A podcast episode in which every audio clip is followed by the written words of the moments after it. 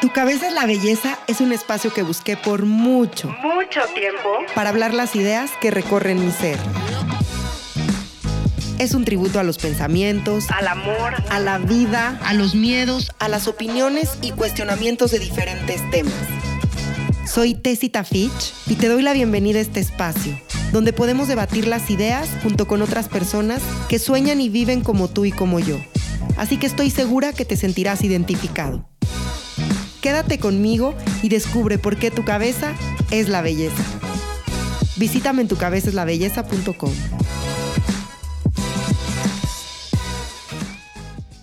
Hola, bienvenidos a Tu Cabeza es la Belleza.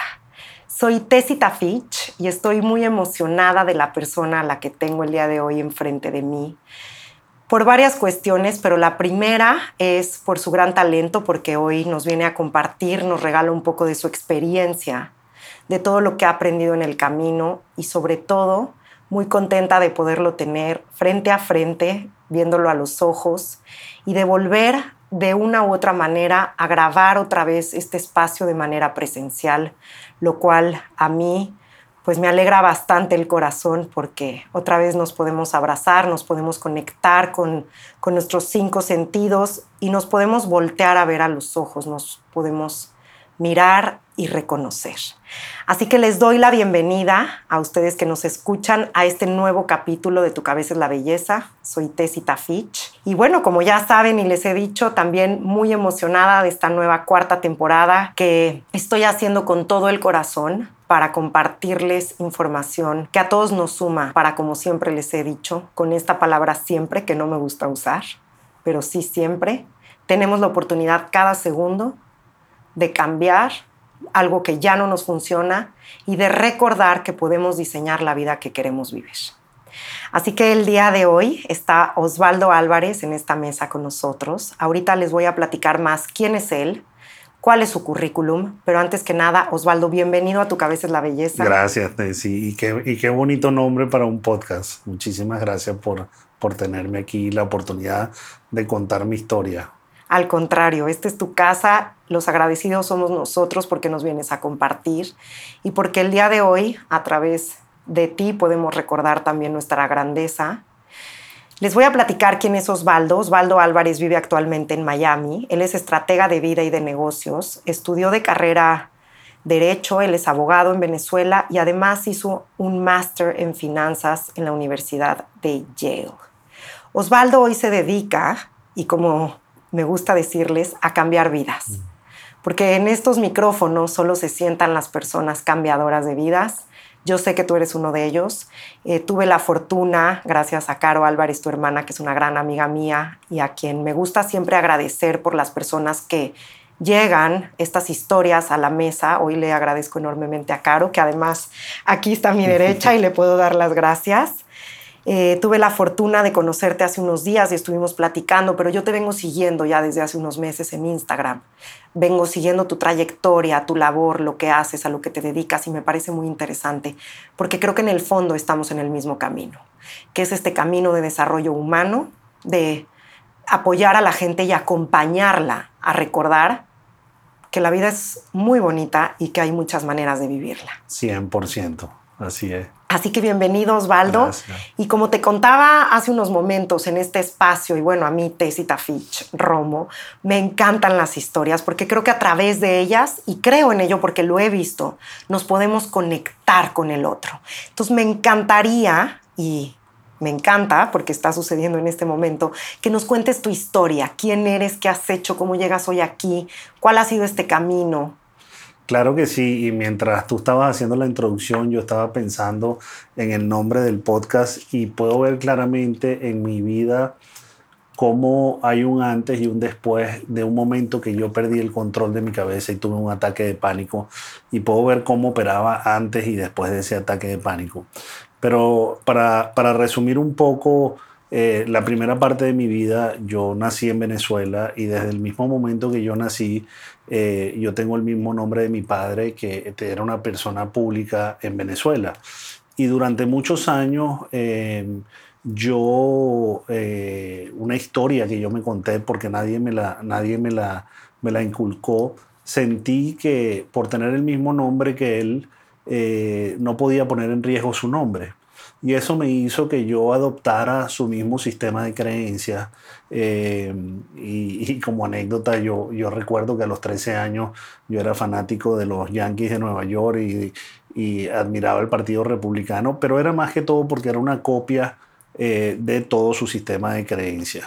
Y lo que eso hizo es que yo eh, eh, desarrollé todos estos patrones que, que, hoy en día los puedo ver con contemplación a los baldos de niño que desarrolló todos estos patrones para operar. Y dentro de esos patrones había muchos que tenían que ver, por ejemplo, con ser invisible, con no arriesgarme a exponer mi voz eh, porque sentía que hacerlo implicaba eh, ser enjuiciado y en algunos casos dañar el nombre de mi padre. Y así fui creciendo y operando y lo que fui desarrollando fue eh, apoyándome en referentes externos y no internos. ¿Qué es lo que necesito hacer para ser exitoso ante los ojos de, de, mi papá, ante los ojos de, de, una sociedad y un poquito qué se esperaba de mí. Y por eso estudié Derecho, incluso por eso cuando decidí hacer mi posgrado, busqué una universidad con mucho nombre, y es decir, estaba tomando todas estas decisiones en función de referentes externos. Pero yo creo que la vida se encarga de, mandarnos las señales para que correjamos el camino, ¿no? Y, y, uno o se cansa de sufrir eh, o abre la mente y el corazón. Y en mi caso particular, yo lo que sentía era que me, me estaba poniendo un traje espacial. O sea, era como que un traje que todo el mundo admirara, pero yo siempre, yo siempre digo, imagínate caminar en Miami con el verano de Miami, no con un traje espacial porque uno sea astronauta, sino por un disfraz. Es, es, es, asfixiante, cansa mucho. Y así yo me empecé a sentir el peso de alimentar una personalidad que no era yo realmente, eh, me fue, y yo creo que apagando el alma. Eh, y fue creando esta dualidad entre la persona que me estaba convirtiendo y que estaba alimentando versus quien era realmente. Y eso implicaba dejar atrás los superpoderes que todos tenemos de niños, nuestras fortalezas, no alimentarlas, sino básicamente alimentar a este personaje que yo estaba en piloto automático, obviamente, con mucha inconsciencia. Y entonces cuando llegué a la Universidad de, de Yale, el decano en el primer discurso nos dijo que la vida no era una línea recta y hizo una reflexión acerca de por qué nos estaba diciendo eso y lo importante de disfrutar el camino, que iban a venir obstáculos y todo eso. Poco imaginaba yo que seis semanas después yo iba a tener un, un ataque de pánico donde por primera y única vez en mi vida perdí todo el control de mi cabeza. Eh, y fue una de las experiencias más angustiosas eh, que yo creo que cualquier ser humano puede, puede pasar. Definitivamente para mí, para mí lo fue. Y esa fue la primera vez, eh, como, como dicen los americanos, el primer red flag, el primer banderazo de que algo efectivamente no aguantaba más, que había una parte de mí que estaba exhausta de, de, todo eso que estaba tratando de hacer en función de esos referentes externos. Y mi primera experiencia por tratarse de un caso que era premiante porque estábamos en medio de los midterms y yo tenía que presentar exámenes, fue con un psiquiatra de la universidad que fue fantástico. Pero lo que eso me regaló fue que fue la primera oportunidad que yo realmente tuve para contar mi historia. Entonces fue un contenedor simplemente para que yo empezara a hablar de cuáles eran las historias que tenía en la cabeza, de las cosas que me habían traumado en la vida, que nunca había tenido yo o había sentido o me había sentido en un container seguro para contar esa historia. Y yo creo que ese fue el inicio de un proceso eh, de sanación importante en mi vida. Después yo me gradué de la universidad y vine a Miami y empecé mi carrera con muchos emprendimientos, pero venía con unos sistemas de creencias muy conflictuados porque entraba al mundo de los negocios, eh, por un lado, eh, con creencias eh, limitantes con relación a hacer dinero. Pensaba que si hacía mucho dinero a los ojos de mi papá iba a ser sospechoso. y por el otro lado, quería una independencia financiera porque había visto un poco lo que había pasado con mi papá después de su pérdida de las elecciones y como todo eso se había desmoronado. En fin, tenía sistemas de creencias muy encontrados que me conflictuaron mucho y me produjeron mucho, mucho drama en mi vida. Yo lo llamo esa parte de, de mi vida el carrusel. Estaba en un carrusel dando vueltas y vueltas, llegando siempre al mismo sitio con muchos dramas, con muchos dramas en mi vida y con algo que yo llamo el sufrimiento existencial, cuando ya los días empiezan a ser más sufridos que buenos y hay un peso constante con, con, con, con, ese tema. Y así la vida sigue pasando y siguen pasando las señales para que uno se baje, se baje de ese carrusel. Pasé por mi divorcio y después pasé por eh, la muerte de mi socio y mi mejor amigo a los 40 años. Y ya ahí sí fue el punto de quiebre en cuanto a la reprioritización de mi vida y lo que yo realmente, las yo, yo digo que ahí fue cuando realmente se aceleraron las preguntas del alma, esas preguntas de, en verdad, ¿por qué estamos aquí? Y en vez de pedir tanto, empezar a escuchar qué quería la vida de mí. Y yo recuerdo perfectamente el día que, que recibí esa llamada de la esposa de, de mi mejor amigo. Yo estaba en la oficina en, en Venezuela en ese momento y ella me llamó y me dijo, mira, le acaba de entrar el médico, le dio un derrame cerebral, eh, dicen que no llega hasta la noche, él estaba en pleno tratamiento de cáncer. Y después recibí la segunda llamada ya cuando estaba en el aeropuerto y tuve un momento místico porque fue un momento en el cual cuando yo recibí esa llamada y salía uno de los pasillos, yo no vi absolutamente nada, era como yo con yo. Y me acuerdo que empecé a llorar, pero en un momento yo mismo me dije, esto tiene que ser una oportunidad para honrar mi relación con Él, para honrar la vida, y yo me voy a comprometer a vivir una vida bajo mis propios términos y no en función de los demás. Ese momento fue, fue clave. Y a raíz de eso empecé un aceleramiento de buscar experiencias, mentores, coaches. Yo digo que hay tres cosas en la vida que a mí me han ayudado a salir de esa programación y a empezar a vivir la vida en mis propios términos. Una, tener coaches y mentores. Eh, la otra, eh, ir a retiros, eh, tener experiencias que lo saquen a uno del día a día, no solamente porque nos dan perspectiva, sino que hay experiencias allá afuera muy buenas donde uno puede experimentar algo muy distinto como viene operando. Y ese fue mi caso, por ejemplo, el primer retiro de carácter de crecimiento eh, personal o espiritual que yo fui fue al Chopra Center y, y ese retiro fue porque mi mamá y mi papá tienen una biblioteca muy bonita en Venezuela y yo cada vez que voy agarro un libro, abro el libro, si el libro me gusta, me llevo el libro. Cuando yo me vine a hacer el posgrado en el año 2001, yo me traje el libro y no lo abrí sino hasta el año 2000 13, por ahí en, medio de mi separación y divorcio. Y cuando yo abrí el libro me impresionó que lo que él estaba describiendo eh, describía exactamente donde yo estaba y describía de dónde venía y lo que más me emocionó era que decía a dónde podía llegar. Y eso me pareció fascinante, era como que él me estaba hablando a mí y me monté un avión, me fui para el Chopra Center y fue la primera vez que medité. Yo había tratado de meditar, pero una cosa era lo que yo estaba tratando de hacer y otra cosa era hacerlo con Chopra y con 400 personas en la sala, tres veces al día, en algunas veces cuatro y cinco veces, y yo experimenté una paz que yo jamás había sentido y desde ese día no dejé de meditar. Y eso me llevó a abrir mucho más la mente. Yo venía de una formación muy dogmática, de una formación muy blanco y negro, eh, de una defensa de, valores muy a ultranza eh, que, no necesariamente me permitían explorar otras ideas. Y cuando yo experimenté ese tema en la meditación y seguí ese camino que me fue llevando a otros mentores y a otros retiros, sentí que mi, cabeza, y por eso me encanta el, nombre del, del podcast, eh, empezó a tener una apertura a la curiosidad de tal manera que al mismo tiempo yo fui dejando atrás la necesidad de tener la razón y me fui convirtiendo en el espectador hasta de mi propia vida. Me fui, ya no era el actor de reparto aquel que tenía el traje de espacial que estaba a las expensas de todo el mundo o de las historias que yo me echaba de todo el mundo, porque a la final uno en su cabeza crea su propio mundo, ¿no? Y muchas veces las historias que nosotros nos echamos tienen poco que ver con la realidad, sino con lo que nosotros por nuestras heridas vamos asumiendo. Entonces, esa curiosidad, y yo siempre hablo de la película Truman Show porque me parece fascinante los que no la conocen, una película donde Jim Carrey nace en un estudio de televisión y todo el mundo está actuando menos él.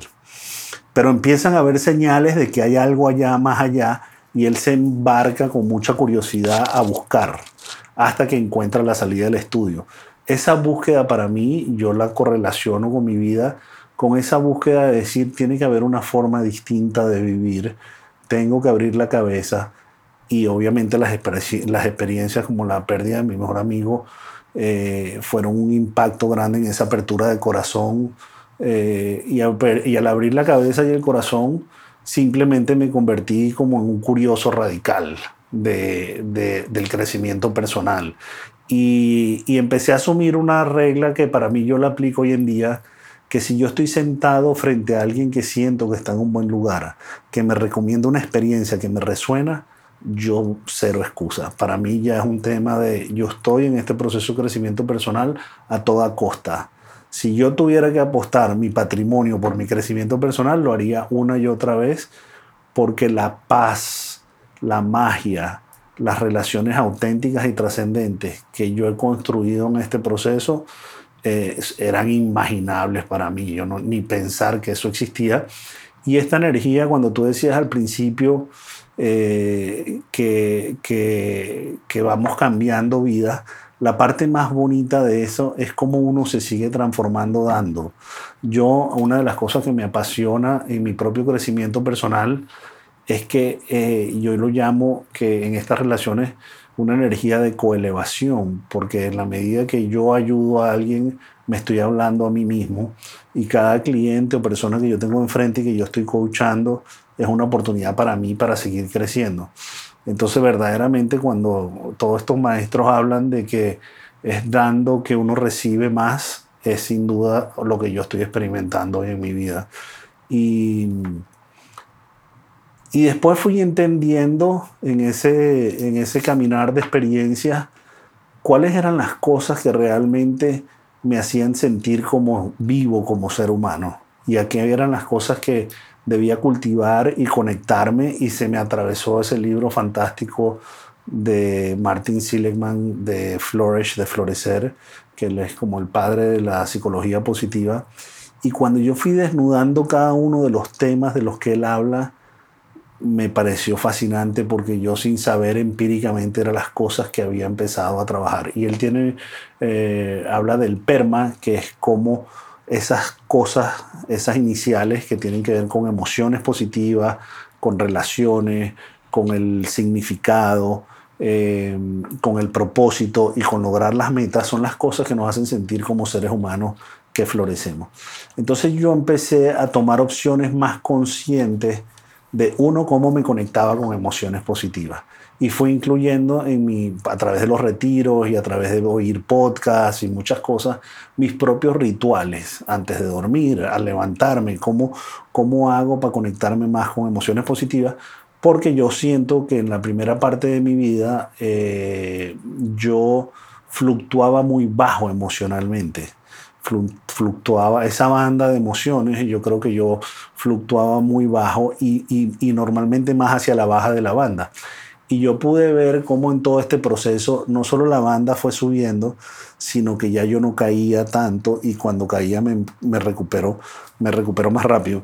Y es un work in progress y es, y es un trabajo en desarrollo, pero uno ve los efectos entonces obviamente ya es como el tema de la meditación que lo tengo incorporado en mi vida, el tema del agradecimiento en las mañanas, el tema de pensar que me salió bien antes de acostarme a dormir durante el día.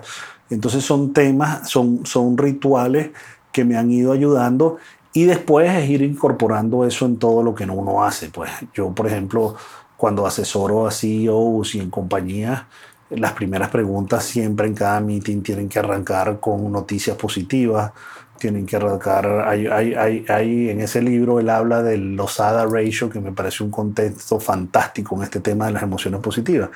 Y él dice que en un estudio que se hizo, en las empresas que florecen, que les va muy bien, los comentarios positivos a negativos son 3 a 1 y en las parejas es 5 a 1.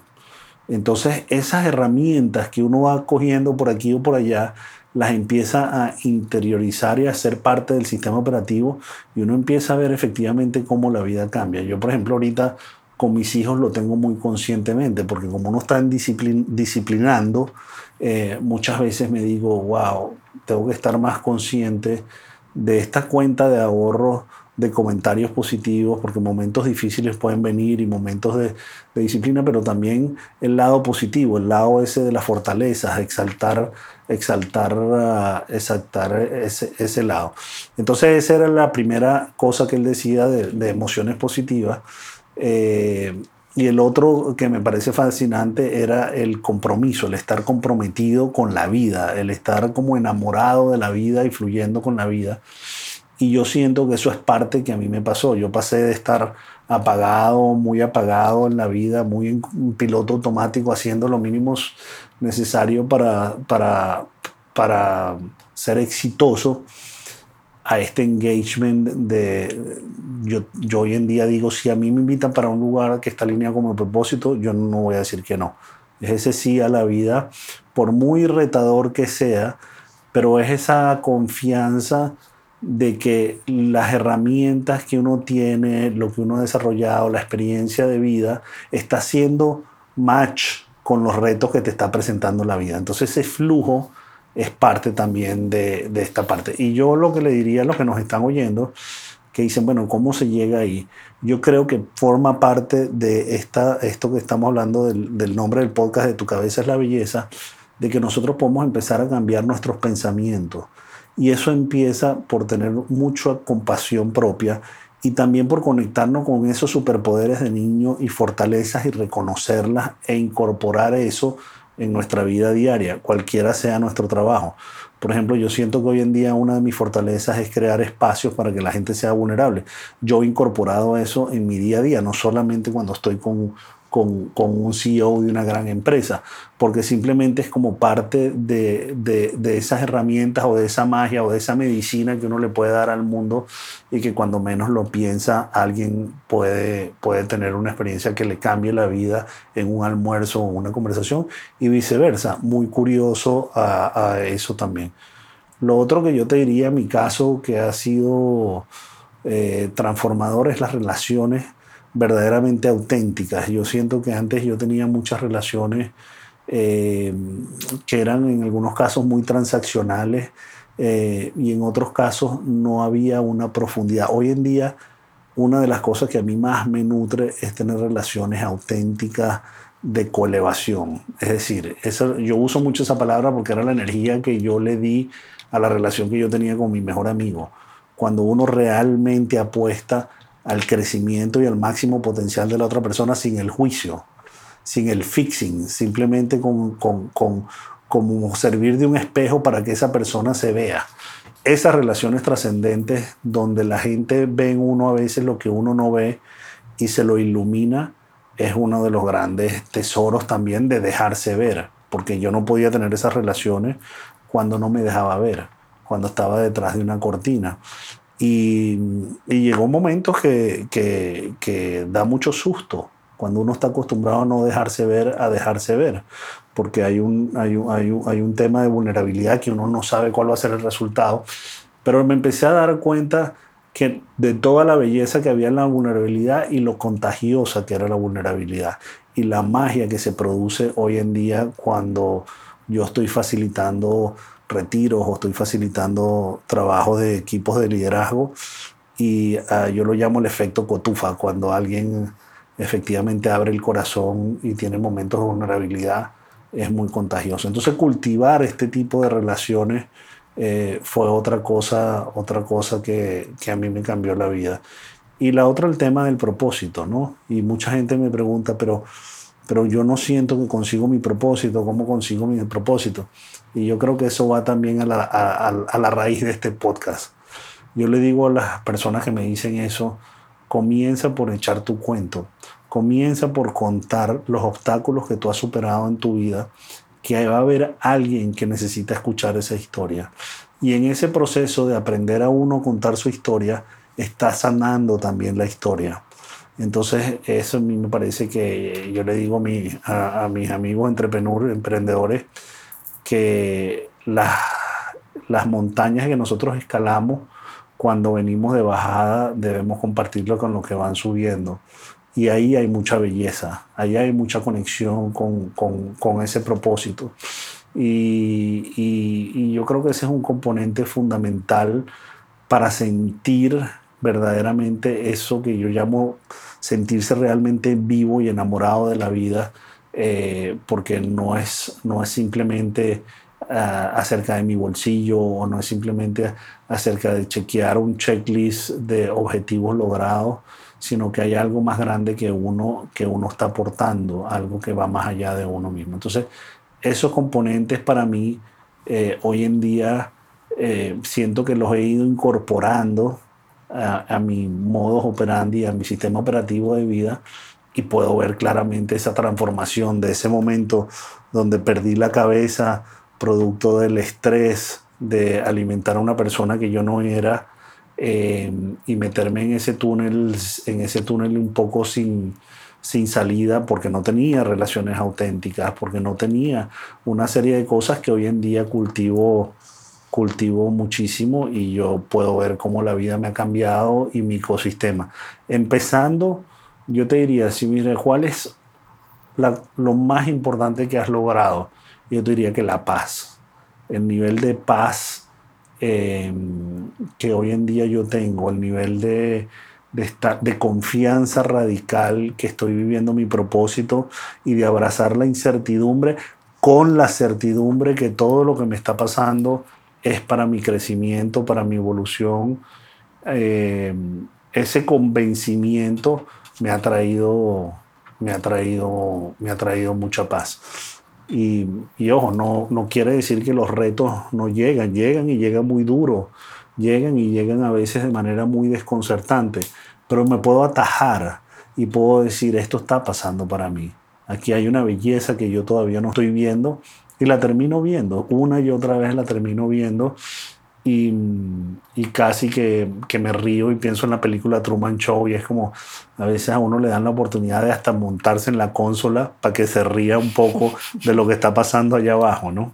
Eh, y yo creo que esa es esa conexión eh, verdaderamente cuando uno en estados meditativos o en estados de contemplación eh, atraviesa los pensamientos y se conecta realmente con quien uno es y ese con quien uno es realmente sabiduría, porque todos, todos nacemos eh, eh, con sabiduría, todos nacemos con, esa posibilidad de conectarnos, pero nos desconectamos y nos metemos en toda esta historia que tenemos que desarrollar desde niños para sobrevivir, para sobrevivir desde niños. Entonces ese apasionamiento por conectarme y cultivar quien yo soy realmente y tener la compasión propia de decir, yo no soy efectivamente mis pensamientos.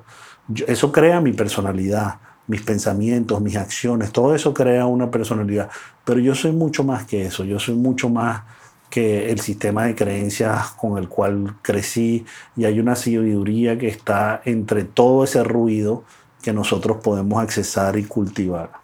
Claro, porque somos nuestra esencia, pero pasamos a veces mucho tiempo pensando que somos lo que hacemos, que somos lo que damos, que somos lo que recibimos. Y somos mucho más que eso porque somos esencia. Y esto pasa cuando nos sentimos sostenidos. Por ejemplo, me da mucha curiosidad y bueno, a la vez yo sé que todo es perfecto, que hablas mucho de la paz cuando se crea esta magia.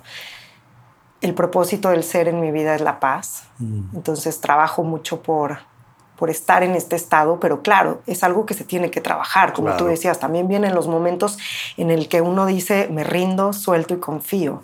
Esta parte que mencionabas hace ratito de cómo es esta historia que nos estamos contando, ¿no? Y, y, lo describes muy bien como en este carrusel, como en este espiral, este loop del cual a veces pues nos toma más tiempo salir. Justo, y te lo puedo decir abiertamente, veníamos, eh, Caro y yo en el coche para tu oficina y tener esta grabación y yo venía teniendo esta conversación con una coach que me decía, te me fuiste mucho al recreo. Y le digo, sí, y está bien, hoy ya no me castigo. Abrazo lo que es, ¿no? Me permito sentirlo. porque estoy dándome el regalo y el permiso, esta parte que mencionabas ahorita, Osvaldo, de abrazar la incertidumbre. Y esta parte que mencionas del carrusel, a mí me gusta verlo como eh, en esta Y en la vida en donde tenemos dos caminos. Y yo también estuve ahí con mi historia y luego empecé a contarme la historia muchas veces y también recordé que hay dos maneras de contarte la historia. Entonces, ¿desde dónde te quieres contar esta historia? ¿Quién quieres ser? Ahí, ahí yo tengo un amigo extraordinario que, que es argentino, que le dio polio desde muy temprana edad y vivió mucha, una etapa de su vida en víctima y después empezó a cuidarse y escaló el Himalaya en bicicleta de mano y cuando la pandemia yo lo llamé a ver cómo estaba y me dijo una frase fantástica que tiene que ver con lo que tú estás diciendo. Me dijo, che, esto es como un infarto colectivo y la evidencia está ahí 50-50 a lo que tú te quieras conectar. Y eso me pareció extraordinario porque es esa que tú estás hablando, ¿no? Siempre em, podemos tomar lo que nos está pasando de modo de víctima o de modo de co-creadores. Siempre podemos decir, la vida me está pasando a mí o empezar a convencernos realmente que nos está pasando para nosotros. Y ese fue otro cambio que yo abracé en mi vida. Todo está pasando para mí. Y después empezó a pasar algo mágico que no puedo decir que vivo ahí, pero que sí rajuño, que es que la vida empieza a pasar a través de mí. Y es cuando me quito del medio. Y es cuando yo le digo a los CEO, es cuando el CEO empieza a ser efectivamente tu esencia y no empieza a ser la cabeza, sino más bien la cabeza empieza a respaldar tu esencia. Y es cuando la cabeza es una belleza, porque tiene ese potencial de respaldarnos realmente en esencia en vez de sabotearnos. Igual que las emociones, todas las heridas emocionales y todos los detonadores y patrones que hemos desarrollado eh, que venimos cargando desde niños que se traducen a veces en nuestra personalidad, si nosotros logramos conectarnos más con esa esencia y poder decir aquí estén, porque muchas veces tenemos en guerra a la cabeza y a las emociones. Pero yo creo que hay una danza muy linda cuando uno abre la mente y el corazón entre el corazón y el entendimiento.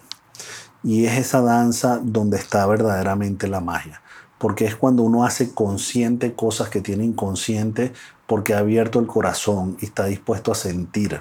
Y esa danza y esa conexión es lo que yo creo que efectivamente potencia todas estas cosas que estamos hablando de la paz, del propósito, de quitarnos del medio.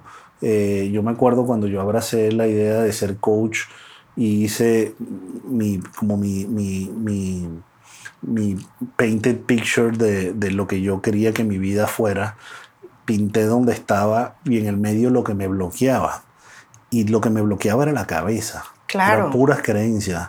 Yo no soy suficiente, no soy de este país, no me van a pagar, eh, no me van a pagar. Eh, mi mentor me empujaba y me empujaba y yo no me sentí. Cuando me decían, ok, me encanta tu propuesta, ¿cuánto cuesta? Yo gagueaba, le decía que tenía que mandarle la propuesta, me volvía un 8 porque no me sentía suficiente y tenía el síndrome del impostor y tenía mucho ruido de que yo la mayor parte de mi vida había estado detrás de la cortina, en los negocios siempre había buscado un bastón para yo estar detrás de la cortina y la vida me estaba poniendo en un lugar donde no había bastón y no había cortina. Si yo verdaderamente quería ser un coach y verdaderamente quería ayudar a la gente a transformar su vida y a que seguir yo creciendo, no me quedaba otra que, que, abrazar la idea misma de que tenía que abrazar mi autenticidad y mostrarme tal cual como era con, mi, con mis deficiencias y, y, con mi trabajo en desarrollo. Como dice Byron Katie, es que es abrazar y amar lo que es. Así es. Y cuando estamos en esa confianza, Osvaldo, de, o sea, imagínate, tú necesitabas un bastón, no querías ser visto y hoy eres conferencista. Sí. Pero cuando estamos en esa confianza también aprendemos cómo viene la ola que vamos a surfear. Entonces cuando estás en confianza sueltas, pero yo no sabes, o sea, bueno, como tú, ¿no? Me resistí años, años, años y es cuando aprendes que la vida te dice, esto es un Y y tú decides por dónde le das, porque yo te voy a decir una cosa, este bus, este camión, está padrísimo porque tiene varias paradas, ¿no? Entonces tú te puedes, a mí me gusta verlo como en la carretera de México que va de la Ciudad de México a Acapulco, que es la playa, ¿no? Entonces, bueno, tú tienes estas paradas, mira, primero está Tres Marías, después llegas a Cuernavaca, después llegas a Iguala, este, ya llegaste a Cuatro Vientos, que es una asesina fantástica, algún día los voy a invitar a comer ahí, pero luego ya llegaste al Chilpancingo y luego ya llegaste a Acapulco.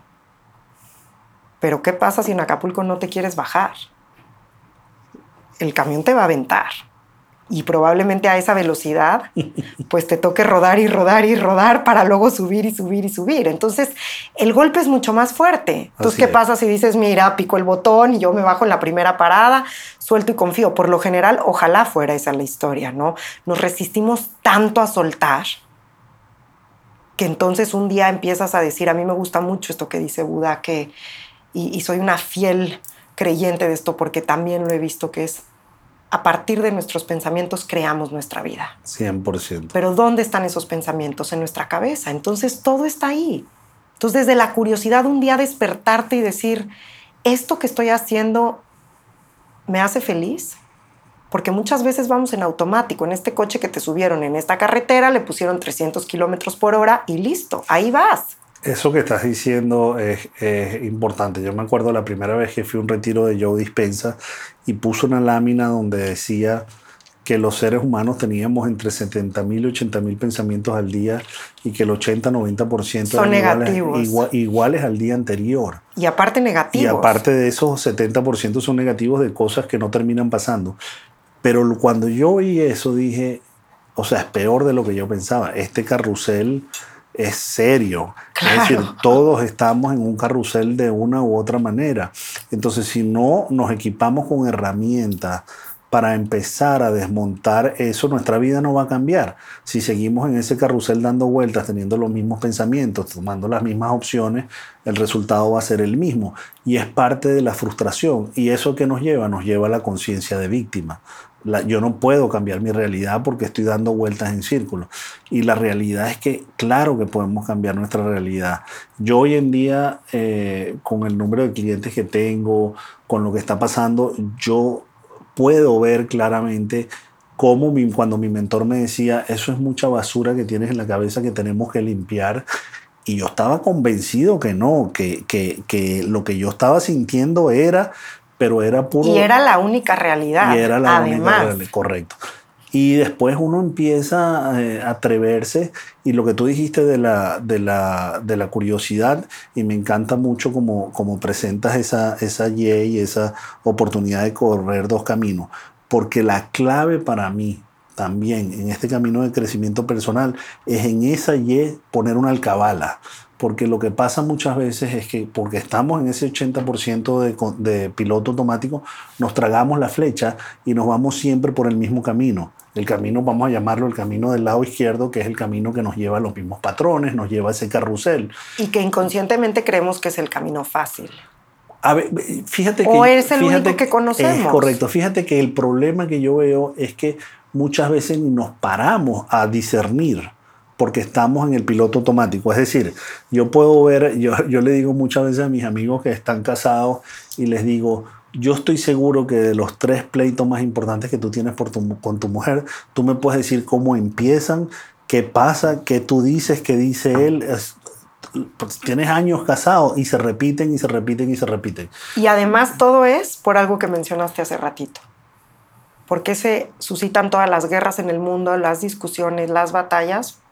Porque nos encanta querer tener la razón. Exactamente. Pero cuando la soltamos, regresas a la paz y dices, Entonces, como dicen los venezolanos, marica, ¿qué prefieres? Exactamente. Tener paz o tener la razón, correcto. tal cual. Y ese punto, y ese punto yo lo llamo la alcabala y es recuperar la opción consciente donde yo puedo decir, yo me puedo ir por este camino y defender tener la razón o puedo poner mi energía en función del mejor resultado posible, una opción consciente tomando en cuenta en vez de la reactividad. Yo pienso que hoy en día yo lo veo así en mi sistema operativo de vida y durante muchos años yo tomaba nota de toda mi reactividad durante el día.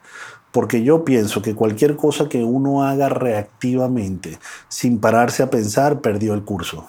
Es como que ese día perdiste el curso porque nosotros somos seres conscientes y la forma de cambiar nuestra vida es recuperar las opciones conscientes y salirnos de ese carrusel y de ese piloto automático. Entonces, la a mí me encanta cuando los gurús espirituales y los, los billonarios coinciden. Y hay una frase que yo le oía de Ram Dass que dijo que la última puerta para el templo interno es soltar la necesidad de tener la razón.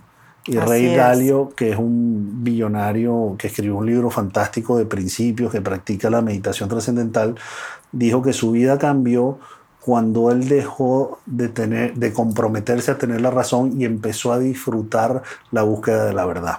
Entonces nada más la búsqueda, nada más la apertura, nada más la curiosidad para tomar decisiones distintas, para recuperar esa opción consciente, ya es un cambio de vida importante, inmediato. Si yo llego a la oficina y llego al mismo mal humor, atravesado con la misma persona, me conecto con la misma emoción negativa y no hago nada al respecto, todos los días voy a llegar de mal humor a la oficina y de la oficina a mi casa y simplemente es un tema de percepción, es simplemente es un tema de ese 50-50 a qué energía me voy a conectar y dónde puedo poner mi energía al mejor outcome posible en lugar de quedarme en ese carrusel atrapado.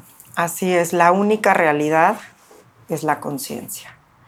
Y eso es algo que mi padre, mi gran maestro, que las personas que escuchan este espacio ya, él es un rockstar de este podcast y ojalá que algún día lo pueda tener en este micrófono pero él desde que yo era una niña me decía, tú puedes huir de lo que tú quieras, mijita, pero nunca vas a poder huir de tu conciencia.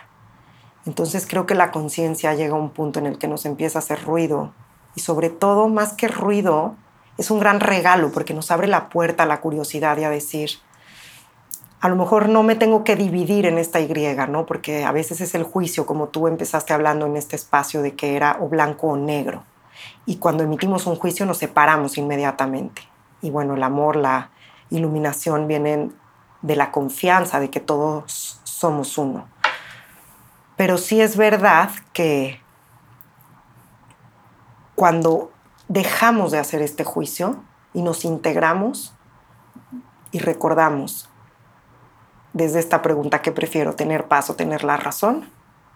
Volvemos a que la única realidad es nuestra conciencia y que cada segundo nos abre la oportunidad para cambiar nuestra vida. Para esto que decías hace ratito que me gustó mucho es para decirle sí a la vida con confianza. Así es.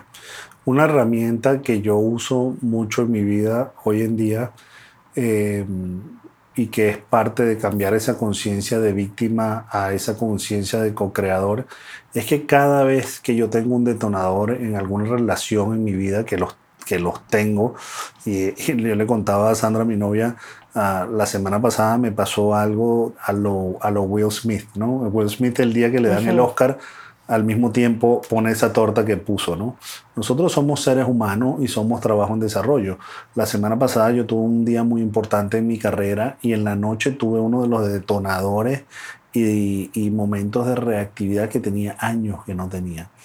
Y entonces, claro, en lugar de irme a este lugar donde antes no hubiera ido de autojuicio, de crítica, de todo eso, más bien dije, bueno, vamos a ver qué pasó aquí.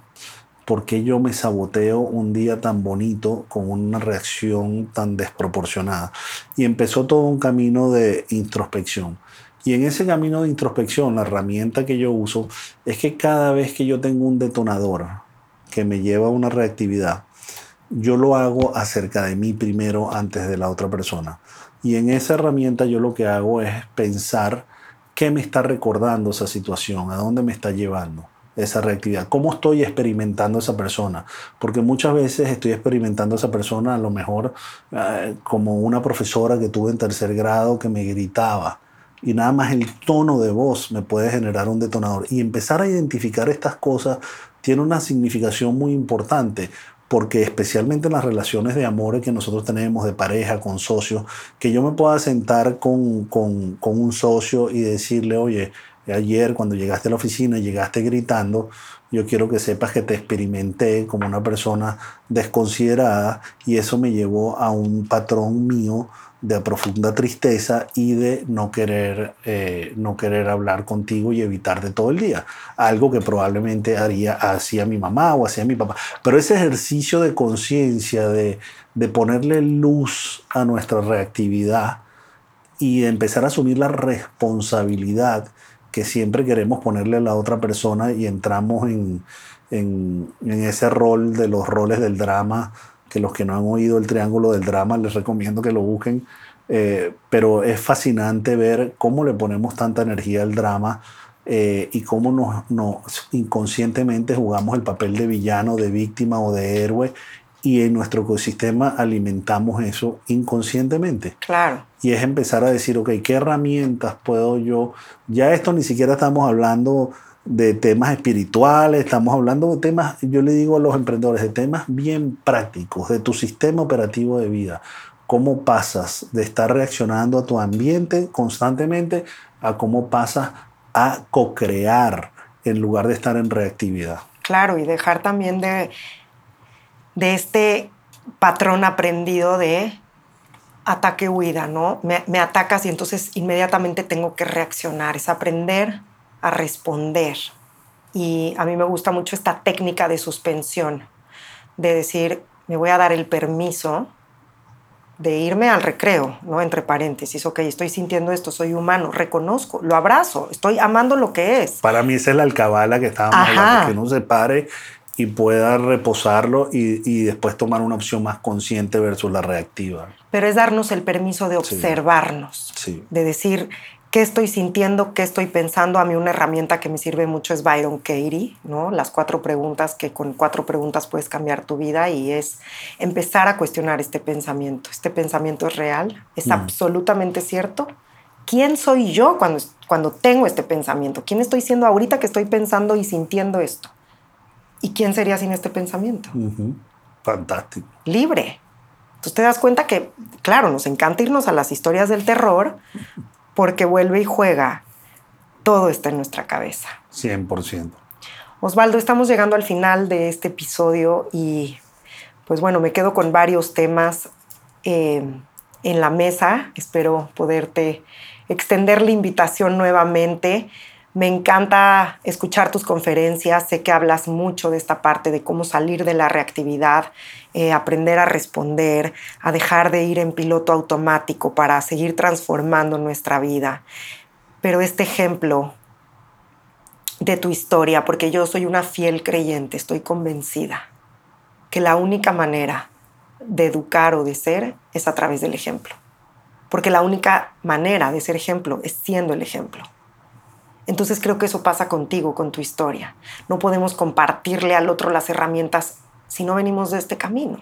Entonces también es ahí cuando nos paramos un momento y honramos nuestra vida, honramos nuestras experiencias, las agradecemos como estos regalos ocultos, que cuando los aprendemos a ver es maravilloso, porque solo nos queda la gratitud.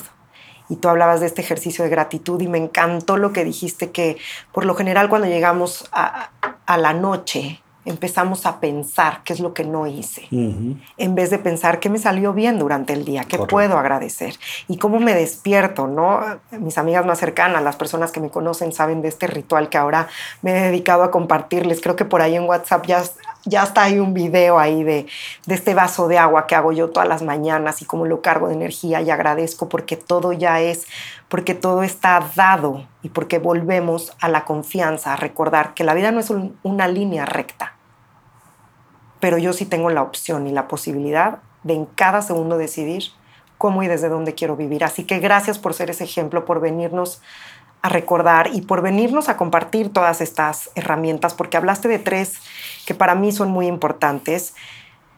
Que bueno, la primera es hacer esta pausa y, y cuestionarte qué quiere la vida de mí. Uh -huh. Y entonces integrarte con la vida y empezar a jugar con la vida, porque a mí me encanta decirlo, soy un amante de la vida, la vida es increíble, me encanta reír, me encanta gozar. Pero creo que para cerrar podemos hablar de estas tres herramientas que compartiste, que es la importancia de los mentores, del sí. coaching, de saber que siempre puedo aprender de alguien más, que no estoy solo, que hay alguien que me puede apoyar. Y rapidito, el tema, a veces la gente piensa coaches y mentores, yo creo que parte de la curiosidad es saber que eh, la persona que tienes enfrente en un determinado momento puede ser tu mejor coach o mentor en ese momento, claro. siempre y cuando haya una, una confianza y un container seguro, porque la vulnerabilidad muchas veces se, la honra la otra persona con su perspectiva no para arreglarte, sino para que expandas tu perspectiva. Entonces esa apertura de relaciones trascendentes, auténticas, de coaches y mentores, yo hoy en día tengo un network de coaches y mentores, unos formales, otros informales, porque he aprendido que en la medida que yo soy vulnerable en un contenedor seguro, siempre me alumbran las perspectivas. Son como, somos como coaches y mentores son como indicadores eh, que, que expanden la visión y que además es esta magia de reconocer que los mentores están en todos lados. Todos lados. Y cualquier persona puede ser nuestro mentor y podemos aprender algo. Es tener la apertura y la flexibilidad de decir, te observo, te escucho, estoy en apertura para recibir algo de ti. ¿No? Como dejando este ego de que quiere tener la razón y tú no eres nadie para enseñarme nada. Uy. Mm los maestros están en las personas que menos te los imaginas. Así es. Y luego darnos estos espacios, ¿no? Como segunda herramienta de estos retiros, de estas experiencias. Pero no nos mencionaste la tercera. La tercera era ser, por ejemplo, en mi caso, ser parte, yo como emprendedor mucho tiempo me sentía muy solo y hay comunidades. Las tribus son las importantísimas. Tribus. Entonces, las tribus en mi caso, eh, yo estoy en una de hace 10 años que somos un grupo de ocho emprendedores que nos reunimos mensualmente y en esa reunión mensual uno cuenta lo que normalmente no habla con nadie desde el punto de vista personal, familiar y de negocio. Y es este, este, mismo, este mismo tema de, de crear un espacio seguro, crear un espacio de vulnerabilidad y además de tener siete personas enfrente que o han pasado por lo que tú estás pasando o van a pasar y que te pueden dar su perspectiva y tener la perspectiva de siete personas que realmente quieren lo mejor para ti, que están honrando tu vulnerabilidad con ellos, con, a través de tu vulnerabilidad, dar su perspectiva, es parte de eso que estábamos hablando antes. La visión se expande eh, muchísimo. Yo no te puedo decir eh, la cantidad de veces que en procesos difíciles de mi vida, ser parte de esa tribu me ha facilitado los aprendizajes eh, y me ha ahorrado muchos dolores de cabeza eh, desde cuando me divorcié, desde cuando la muerte de mi mejor amigo, esa, esa perspectiva de gente que realmente lo quiere a uno y lo quiere ver a uno florecer es muy mágico y las tribus regalan eso. Tal cual, y además la importancia de la tribu es lo que acababa de decir, que los mentores están en todos lados, ¿no? Yo, por ejemplo, tengo estas conversaciones con Andrés, mi mejor amigo, y el otro día igual estaba yo con una maraña en la cabeza que se vale, y en 5432 él me dio como tres palabras y le dije, bueno, es que también hay que reconocer que hay gente que nace con el chip, ¿no? O sea, y que todos tenemos algo que aportar. Te voy a contar rapidito porque es un parte de la magia. Yo en un momento, hace unos años, estaba pasando por una situación muy difícil legalmente muy complicada, ¿no? Y yo estaba en mucha reactividad y fue un retiro de yo dispense y me paro en la mañana y me encuentro una persona que está en el lobby y le digo, ¿dónde queda el sitio para desayunar? Y él me acompaña. Y estamos desayunando y él me empieza a contar su vida y me dice que cuando su esposa murió tenía un tema con la herencia y que ese tema, él se dio, era, era una pelea feroz hasta que alguien le dijo, mándales un mail como a ti te gustaría recibirlo. Y yo necesitaba responder una carta de un abogado para el viernes y era lunes. Y yo me acuerdo que yo le dije, gracias, terminé de desayunar, subí, hice esa carta bajo ese mismo esquema. Manda la carta, después de haber recibido una carta de abogados horrorosa, espantosa, una cosa horrible. Eh, y yo estaba, eh, antes de tener esta conversación, estaba en, bueno, vamos a la guerra. Yo tengo la razón, vamos a la guerra. Y cuando él me dijo eso, fue como un momento que se me abrió un portal. De, de, decir, tú tienes la posibilidad de liberar toda esta energía y soltarla. Y fui y hice mi, mi email en función de cómo me gustaría resolverlo y a la semana resolví el tema y fue, yo creo que energéticamente era eh, lo que no me estaba dejando despegar en una nueva etapa de mi vida porque yo estaba en esa energía de conflicto y hasta adicto a ese conflicto de cierta manera por tener la razón y por aleccionar y todo eso. Entonces, eso, ese, ese, esa apertura a tener esa conversación con esa persona esa mañana me llevó a solucionar uno de los cúmulos más complejos de mi vida volviendo al punto de que un mentor y un coach lo podemos tener enfrente en cualquier momento. Si nosotros nos convencemos que la vida está pasando para nosotros y que todo es una oportunidad, yo lo que creo es que muchas veces estamos tan distraídos que no estamos presentes y se nos van las señales de las manos. Pero con más presencia empezamos a ver cada vez más cada una de estas sincronicidades, cada una de las razones por las cuales las personas aparecen en nuestra vida y cómo todo empieza a ser como la película como la película de Truman Show, pero ya uno empieza a verla desde la consola y se empieza hasta a divertir, ¿no?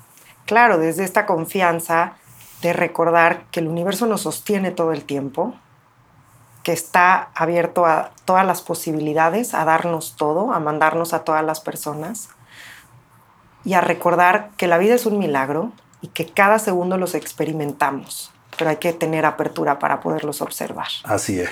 Así que agradezco el milagro de coincidir. Ah, muchas gracias. Agradezco que nos vengas a compartir, nos dejas muchos aprendizajes, Osvaldo, muchas herramientas, muchas cosas que pensar. Y, creo que con esta última anécdota vuelvo a recordar, porque estoy convencida la importancia de ser ejemplo. Mm. Yo voy a, mandar esa carta como la quiero recibir, mm. pero primero lo soy yo y entonces en esa resonancia va a llegar todo para mí. Así es. ¿Te quedas con ganas de decirnos algo más antes de despedirnos? Yo eh, creo que mi mensaje en este camino y en este trabajo en desarrollo en, el que me siento que estoy es que la curiosidad, la curiosidad, eh, dejar a un lado esa necesidad de tener la razón, y abrir radicalmente la mente. Al final nosotros somos seres conscientes que podemos tomar decisiones, pero solo escuchar, solo abrirnos a la posibilidad de vivir de una manera distinta y empezar a abrir la cabeza y el corazón y bajar, bajarle el switch al juicio, al juicio y convertirnos en nuestros mejores amigos en lugar de nuestros peores enemigos en el diálogo interno, pero también hacerlo con todo el mundo alrededor de nosotros desconectar ese switch del juicio y empezar a ver en, con curiosidad que todos somos un trabajo en desarrollo y esa frase bellísima de Ramdas que dice simplemente nos estamos caminando unos a otros a casa. Entonces tener esa compasión propia y compasión con los demás. Se dice fácil, es difícil, pero yo creo y estoy convencido, aunque no estoy ahí, que ese camino de abrazar el amor incondicional a, todas las personas con las que nosotros interactuamos Solo ese camino ya nos libera de mucho, de mucho de esta reactividad y mucha de esta ansiedad con la cual vamos por la vida. Así es. Y dices, se dice fácil, es difícil. Yo trabajo mucho por eliminar esta palabra de mi vocabulario. Entonces me quedaría con se dice fácil, es un reto para una nueva oportunidad. Me encanta, de acuerdo. ¿Te suena? Sí, totalmente. Y bueno, yo me quedo con, varias cosas, mucha información, pero sobre todo estas dos frases que dijiste. Sí a la vida, qué quiere la vida de mí y cómo volver a lo que sí nos enciende el alma. Cuéntanos, Osvaldo, en dónde te puede encontrar la gente, dónde te puede seguir para que te escuchen, vean tus conferencias. En Twitter es arroba Osvaldo Álvarez, Osvaldo con, con W. Sí, igual yo los voy a linkear. Sí. Y en Instagram eh, eh, es arroba The Way of Us. O sea, el camino de Oz en inglés, The Way of Us. Con OZ. Sí. Igual por ahí los voy a linkear. OS, OS. Ah, con OS. Sí. Ok, The Way of Us. Ajá. Perfecto. Pues bueno, soy Tessita Fitch. El día de hoy en Tu Cabeza es la Belleza estoy con Osvaldo Álvarez. Osvaldo, una vez más, gracias. No, gracias a ti, por favor. Fue la verdad que ha sido ha sido un placer y yo creo que estos, eh, estos son espacios precisamente de lo que yo trato de cultivar en mi vida, que son esos espacios de coelevación. Y de compartir, ¿no? Desde el alma, desde la esencia de decir esto soy yo, esto es lo que hay. Y pues aquí hay naranjas, si quieres fresas y piñas, ahí en el todos de al lado. Y esa es otra frase que todos somos trabajo en desarrollo. Así es, y todos estamos trabajando. Y bueno, pues yo sigo trabajando por este espacio, construyéndolo con mucho amor. Les agradezco que hayan llegado hasta el final de este capítulo. Soy Tessita Fitch y nos vemos en la próxima de Tu Cabeza es la Belleza. Hasta luego. Visítame en tucabeceslabelleza.com.